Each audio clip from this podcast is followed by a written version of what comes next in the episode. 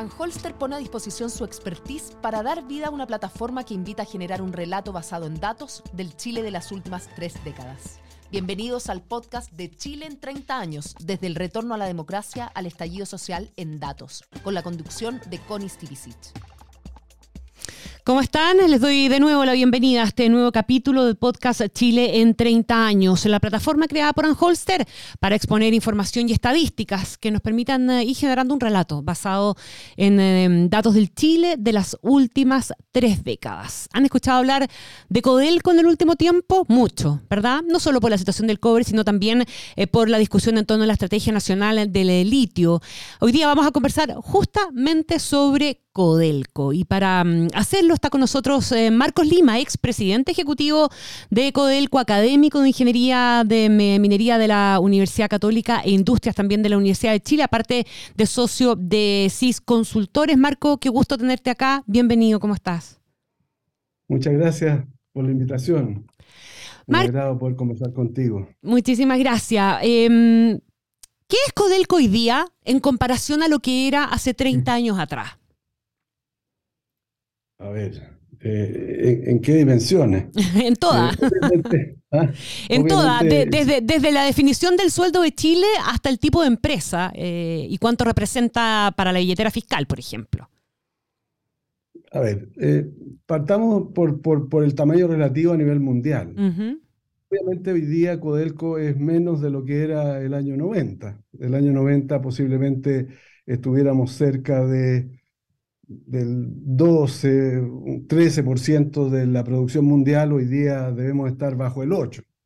Ese es un dato importante. O sea, en términos relativos, eh, Codelco se ha achicado en relación al, tamaño de, de, la producción mundial de cobre. Ese es el primer elemento. El segundo tiene que ver con lo que tú mencionas, o sea, obviamente, eh, dependiendo del precio, eh, hoy día eh, Codelco es mucho menos importante en, en, en, las finanzas públicas de lo que pudo haber sido en algún momento en el pasado, en particular en la, en la primera década de este siglo, donde el precio del cobre eh, sumaba una, un, a un muy buen nivel de producción. tú lo ves ahí entre el 2004, 2005 2006, significó un aporte eh, muy significativo, debe haber sido del orden de, del 10 o al 15% de, de la, del presupuesto de la nación. no tengo las cifras exactas, pero, pero efectivamente eh, en, en, esas magnitudes. El, el, aporte total de la industria eh, el año 2006 fue 30% del presupuesto de la nación. Hoy día es muy difícil que alcancemos esos niveles. Había cuentas de la baja de los niveles de producción, eh, el alza de los costos y, y también eh, el efecto precio, que no es tan relevante como en esa época. Marco, Yo te diría que los factores son importantes. ayúdanos a entender si en el año 90, como lo muestra la gráfica verdad de, de Chile en 30 años, eh, representaba la producción de Codelco el 75% del cobre que se producía en Chile, en el 2000 llegaba al 33%. ¿Por qué? ¿Cuáles son las razones detrás de eso? Efectivamente, eh, yo siento de que en el periodo entre el 90 y el 2003-2004, eh, Chile eh, vivió un aumento brutal de, de, la producción de cobre por la vía de la incorporación de una cantidad de minas impulsadas por el sector privado, minero mundial, había cuenta de que en los 20 años anteriores el efecto de la nacionalización del cobre había prácticamente congelado las inversiones extranjeras. Entonces, a partir del año 90, nosotros producíamos en ese momento, y voy a hablar no solo de Codelco, sino de 1.600.000 toneladas y terminamos eh, el año 2004 produciendo 2 millones, eh, perdón, eh, 5.400.000 toneladas, de 1.600.000 a 5.400.000. Es un salto gigantesco. Eh, al punto de que en ese periodo, eh, dos tercios de la del aumento de producción de cobre de mina a nivel mundial salieron de Chile. Y eso significó Pelambres, Coyahuasi, El Abra, y así muchos otros proyectos eh, mineros que, surgieron, Saldívar, etc. ¿ya? y por lo tanto, el, el salto fue el aumento de la producción del país. Y por supuesto, en esos términos, entonces, la producción de Codelco, que era prácticamente el único productor relevante, en ese momento Codelco producía 1.200.000 de 1.600.000, eh, de 1.600.000 que producía el país, recién estaba partiendo escondida. El aumento de escondida también está explicando la sí, cifra que ahí te quiero, te quiero preguntar cuánto influye en, en, las cifras de Codelco también la entrada de la producción privada de, de, de cobre al país. Bueno, por eso te estoy diciendo, mm. efectivamente la producción privada fue la que eh, eh, pegó el salto entre el año 90 y el año 2006. Ahora, Codelco tampoco se quedó atrás. A eso me eh, refiero. fíjate, que entre el año 94, que a mí me tocó llegar a la compañía, y el año 2000 pasamos de 1.150.000, 1.200.000 toneladas a 1.600.000 toneladas. Hubo dos proyectos muy relevantes. Uno que fue la nueva mina Radomiro Tomic, que es la primera mina de clase mundial que hicimos los chilenos desde cero, eh, y, la ampliación de Andina. Eh, también hubo aumentos en, teniente en términos de producción. Entonces, efectivamente, Codelco también aumentó su producción. Lo que pasa es que en paralelo, eh, el sector privado pasó de producir del orden de las 300.000 toneladas, que era los primeros balbuceos de escondida a, eh, eh, no sé, tres millones eh, y tanto que fueron las minas que yo te mencionaba. las nuevas minas que aparecieron. Una, una, una, pregunta que tiene que ver con parte de los debates medios ideológicos, si tú quieres también en torno al rol del Estado, a Codelco en particular y al rol de los privados. ¿Hubiera sido posible tener ese nivel de producción de cobre en Chile solamente de manos de Codelco o de manos del Estado? O, sea, eh, es, o sea, te puedo asegurar de que es absolutamente imposible. Imposible. Ahora, eh, no solo por, por, porque la cantidad de dinero que se invirtió fueron del orden de los 40 mil millones de dólares, y esos 40 mil millones de dólares de la época no los tenía el, el, el, Estado chileno. O sea, piensa una sola cosa. E, el año 90, si nosotros usáramos el mismo indicador de pobreza que usamos hoy día, el porcentaje de pobres sería 68%. Mm. Entonces, el porcentaje de pobres que teníamos en ese momento era 68%. El país venía saliendo de una larga eh, noche, ¿no es cierto?, eh, de la dictadura y por lo tanto, en esa condición, las prioridades estaban claras en términos de disminuir los niveles de pobreza. Piensa que terminamos eh, antes de la pandemia en torno al, al 8% de pobres, de 68 a 8. Y esa cuestión implicó de que el fisco aprovechó esta bonanza minera para corregir una situación de inequidad en el país muy relevante. Estamos en pleno debate, Marcos Lima, conversamos con Marcos Lima, el expresidente ejecutivo de Codelco, académico además también, en pleno debate respecto a la Estrategia Nacional del Litio. ¿Cómo observas tú a propósito del conocimiento que tienes de Codelco, cuidado que Codelco va a ser un actor muy sustantivo en al menos el punto de inicio de la implementación de esa estrategia. A ver, eh, la primera cosa que hay que decir, eh, y yo lo decía en, una columna en algún medio escrito, es que eh, la discusión sobre el litio, el, litio es un negocio, ¿ah? es una oportunidad país tan importante como la que tuvimos en los años 90 con el cobre. Cuando uno piensa eh, lo que podría ocurrir en términos de un impulso privado de inversión en el litio, en paralelo con un impulso público a lo mejor, eh, podríamos de verdad nuevamente aprovechar la coyuntura de tener eh, un, un, motor como fue la minería en los 90, destinado a, nuevamente a hacer saltar el país hacia adelante. Piensa que el año 90 éramos, éramos el sexto país de América Latina y después, en la época que estábamos mencionando, terminamos siendo el primero en términos de mm. ingreso per cápita. Entonces, hoy día también tenemos esa oportunidad. Y, por lo tanto, eh, eh, yo creo que no podemos perder de vista eso. En segundo lugar, el, el, hecho de que Codelco aparezca como negociador eh, había cuenta los problemas eh, internos que tiene en términos de producción o de inversión, a mí no me preocupa tanto en la medida en que esta no es una tarea de, los cuadros por así decirlo, de la administración. Esta es una tarea a, nivel del directorio. Y en ese sentido, yo creo que no, no, es importante reconocer de que en ese directorio está hoy día Eduardo Vitrán, una de las personas que más sabe en términos de, litio. litio. y su capacidad de negociación con, con el sector privado. Eh, hizo un, estupendo trabajo que nos permitió aprovechar el, el, estupendo precio del año pasado, eh, porque permitió el aumento de la producción y por lo tanto nos pilló con un nivel de producción mucho mayor que el que hubiéramos tenido eh, si no hubiera habido esa negociación. Y además la negociación resultó tan positiva eh, que, que, nos permitió tener 5 mil millones de dólares de, de, ingresos para el fisco. Esa, esa, es una cifra gigantesca, gigantesca.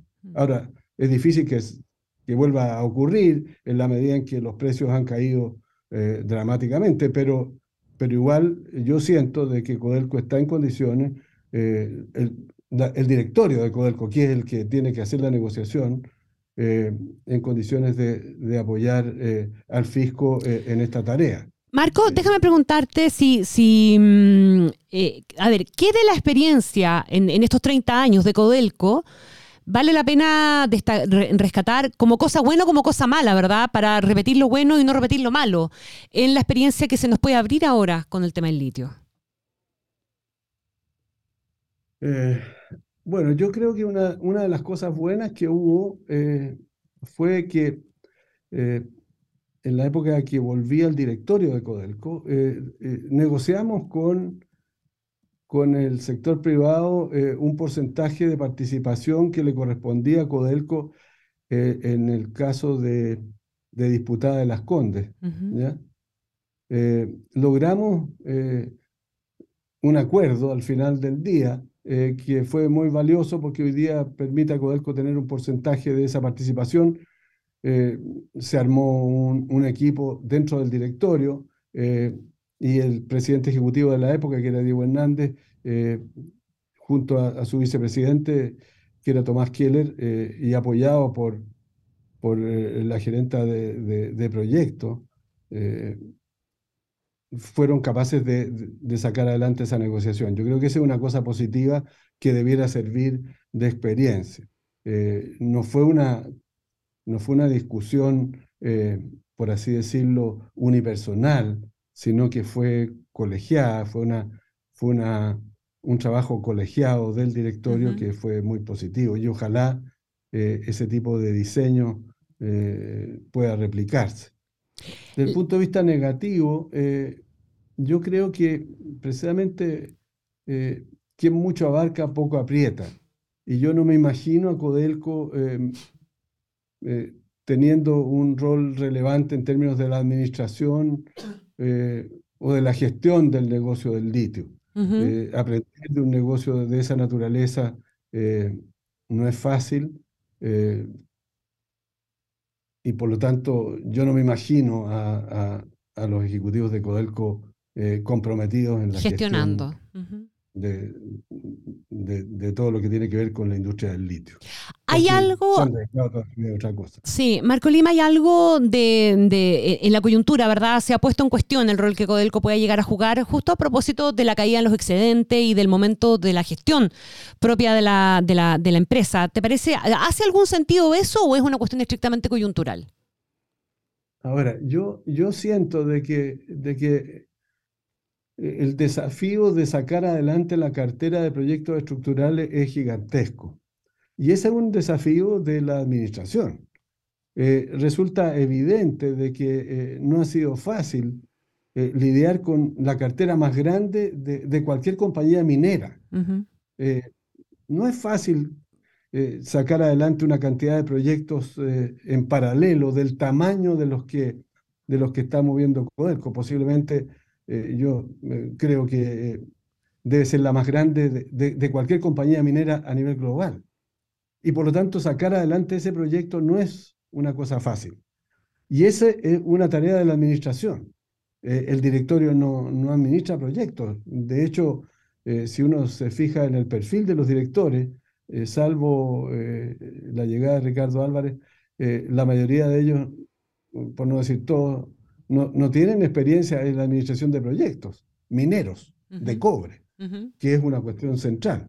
Sin embargo, la administración debiera tener, contar con ese expertise, porque no es fácil sacar adelante en paralelo la cantidad de proyectos estructurales que, está, que, tiene la administración. Por lo tanto, esa tarea eh, debiera concentrar a la administración eh, muy eh, fuertemente. Lo mismo en los temas de, de, operaciones. Cuando uno piensa que el año pasado la disminución de la producción tuvo más que ver con problemas operacionales que con problemas eh, asociados al, atraso de los proyectos estructurales, bueno, está claro de que ahí hay una situación que hay que abordar.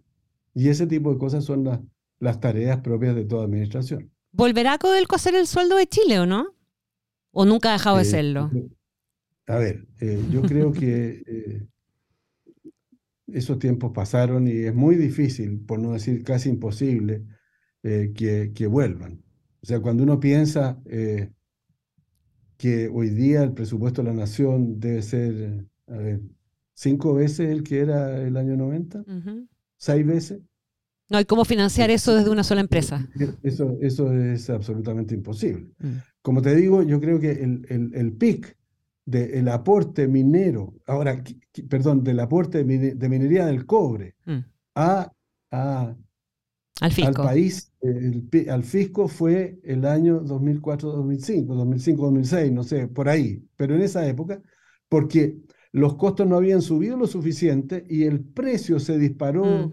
eh, de manera sorprendente, un poco lo mismo que pasó hoy día con el litio. Claro. Ahora, yo creo que es muy importante, Connie, que, que el país entienda de que la oportunidad es la minería, porque cuando uno suma eh, el cobre más el litio, eh, que son dos, eh, hoy día, commodities eh, indispensables en la, en la, lucha contra el cambio climático. Y si a eso le agregas el hidrógeno verde, cuya, cuyo drive puede ser gatillado por, por, por la minería, entonces estamos hablando de una oportunidad histórica. Yo lamento que, que normalmente los chilenos no tengan conciencia de lo relevante que resulta la minería y, lo primero que se les ocurre es subir el royalty y, hablar de que somos contrarios a los temas medioambientales. O que tenemos que hacer baterías porque si no, no funciona. O, que tenemos que hacer baterías. son sencillamente sueños eh, muy poco, eh, el último sobre todo, porque mm. es una cosa que no sé si me has escuchado, pero el mayor valor agregado está en el concentrado, en términos proporcionales. Es cierto que hay mayor, por supuesto, puede uno ir agregando valor en, toda la cadena, pero el porcentaje más alto está en el concentrado. Y por lo tanto, el foco fundamental hoy día en materia de cobre debe estar en aumentar la producción. Si no puede ser de que nosotros tengamos hoy día niveles de producción a nivel país, no, no me estoy refiriendo solo a Codelco, a los niveles del año 2004. O sea, han pasado casi 20 años y estamos pegados en el mismo nivel. Obviamente que eso tiene que ver con la disminución de las leyes, pero la disminución de las leyes forma parte de, las características propias de la historia de la, de la, industria, digamos. Pero es, que, no hay nada que hacer. ¿ah? Como se dice, o sea, la manera en cómo las minas se ponen viejas es que la ley, ¿no es cierto?, eh, cae, eh, se produce mayor profundidad en los rasgos, eh, hay problemas de dureza, hay problemas de, de impureza, etc. Entonces, no, no es llegar y decir, oiga, ¿sabe qué? Eh, aumentemos los niveles de producción. Y por lo tanto, el, el, tener que invertir periódicamente para poder pelearle a la naturaleza, al deterioro que naturalmente se ocurre en las minas, es la tarea de cualquier compañía minera. Fíjate que, si me das un segundo, eh, cuando nosotros vendimos eh, el 49% del Abra, quien ganó la, licitación fue una empresa que se llamaba Cyprus Emax. Y Cyprus Emax eh, apostó eh, junto con LAC por, por, por el 51% de, de, de, la mina El Abra, 440 millones de dólares. El que lo siguió en la licitación solo llegó a 180 millones de dólares. Entonces la pregunta era, oye, ¿y por qué? ¿Por qué tanta diferencia? ¿Por qué esta diferencia? Dice llanamente porque Cyprus no tenía reservas para seguir produciendo y por lo tanto se le iba la vida en mm. tener una posibilidad eh, de, una nueva mina. Y, es, y por eso es que apostó para ganar. Por supuesto, después eh, el, el, plan de explotación fue, era el doble del que inicialmente otras compañías podían hacer, precisamente porque era muy importante para ellos aumentar sus niveles de producción. Y por lo tanto, esa tarea, a mi juicio, es indispensable, no solo en Codelco, sino que en toda la minería chilena. Marcos Lima, expresidente ejecutivo de Codelco, académico de la Católica y también de Industrias de la Universidad de Chile, muchísimas gracias por esta conversación. Que esté muy bien. Encantado, muchas gracias. Un abrazo. Chao.